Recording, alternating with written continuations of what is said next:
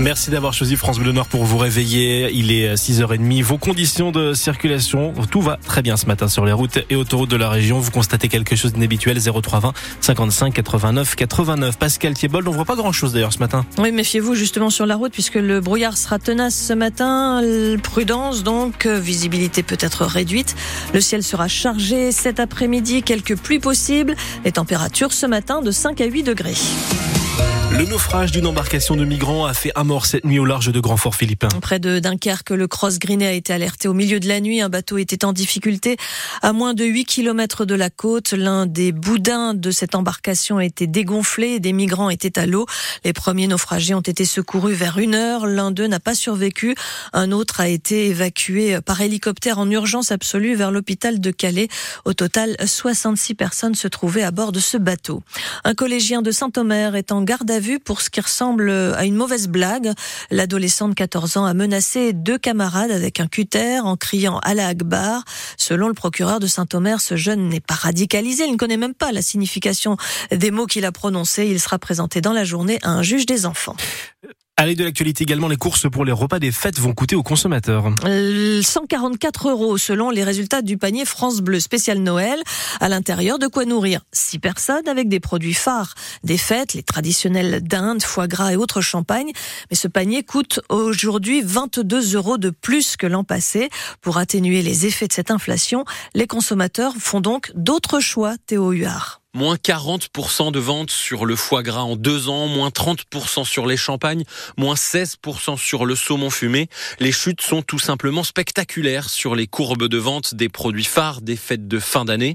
Alors c'est vrai, ces chiffres ne concernent que les supermarchés, mais ça dit quelque chose de la tendance, assure Nielsen IQ, car dans le même temps, les achats d'autres produits moins chers, comme le crément, les rillettes ou la truite fumée progressent. La descente en gamme constatée déjà depuis deux ans sur les courses ceux du quotidien, touchent désormais le réveillon. Et pour cause, le champagne, le foie gras ou même le saumon fumé sont parmi les produits les plus chers de notre panier et ils sont aussi ceux qui ont le plus augmenté en un an. Mais ce report, c'est surtout l'effet de l'inflation générale, précise Nielsen IQ, qui grève lourdement le pouvoir d'achat jusqu'aux courses pour les fêtes, pourtant habituellement assez préservées. Il faut dire que la différence peut être importante entre une bouteille de champagne d'entrée de gamme et une bonne bouteille de crément. La facture peut être divisée par deux.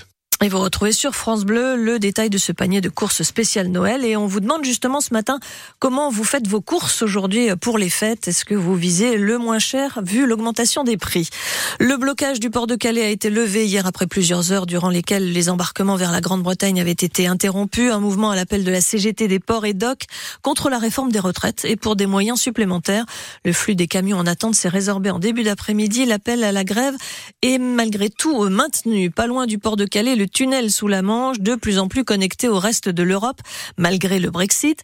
Eurotunnel veut multiplier par deux d'ici dix ans le nombre de trains à grande vitesse circulant sous la Manche, qui relie Londres donc aux principales villes d'Europe, Paris, Bruxelles et Amsterdam aujourd'hui. Demain, on pourrait rajouter Francfort et Cologne en Allemagne, Zurich, Genève et Bâle pour la Suisse, pourquoi pas Marseille, Lyon et Bordeaux pour la France.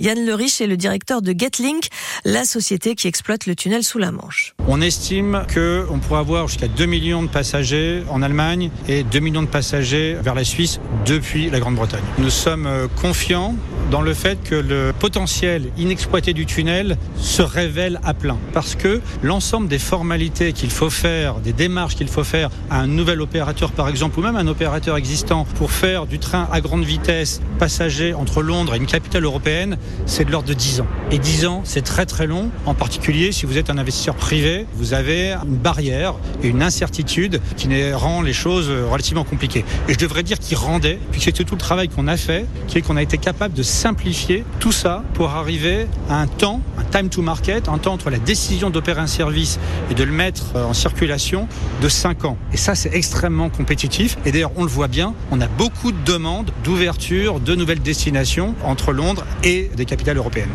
Yann Leriche, le directeur de Getlink, la société donc qui exploite le tunnel sous la Manche. Renault a sorti hier des chaînes de l'usine MCA de Maubeuge la 4 millionième Kangoo, un véhicule électrique qui a été remis officiellement à son nouveau propriétaire, le groupe La Poste. 600 Kangoo sortent chaque jour du site de Maubeuge et Renault aimerait intensifier ce rythme de production dans les prochains mois pour faire face à la demande. La métropole européenne de Lille va consulter ses habitants à partir du début janvier sur la future ZFE, c'est la zone à faible émission qui prévoit d'interdire les véhicules les plus polluants à partir du 1er janvier 2025 dans les 95 communes de la Melle. La loi oblige à bannir les véhicules immatriculés avant 1997, ce qui représente 1% du parc automobile de la Melle. Mais la métropole propose d'aller plus loin en interdisant les vignettes critères 4 et 5, qui elles représentent 5% du parc automobile, environ 33 000 véhicules. Les victimes de l'amiante continuent leur combat. On vous parlait hier de ces anciens salariés d'Ascométal à Lefrancouc qui ont obtenu de 8 à 10 000 euros d'indemnité au titre du préjudice d'anxiété. À 10 heures ce matin, l'Ardeva, l'association régionale de défense, appelle à un rassemblement devant le palais de justice de Dunkerque. Depuis des années, elle demande la tenue d'un procès pénal. Elle souhaite que soient jugées 14 personnes qui auraient, selon les victimes, volontairement retardé l'interdiction de l'amiante alors qu'elles en connaissaient les dangers. Le LOSC a rempli sa mission. Il est qualifié pour les huitièmes de finale de la Ligue Europa Conférence. Hier soir, au stade Pierre-Mauroy, les Lillois se sont imposés 3-0 face à Klaxvik. Trois buts inscrits sur penalty par Youssouf Yazice, Angel Gomez et Don Zegrova. Cette victoire permet au LOSC de terminer invaincu la phase de groupe et d'accéder donc directement huitième de finale de la compétition qui se joueront les 7 et 14 mars. En Ligue Europa, Rennes, Marseille et Toulouse vont devoir passer les barrages pour espérer jouer les huitièmes.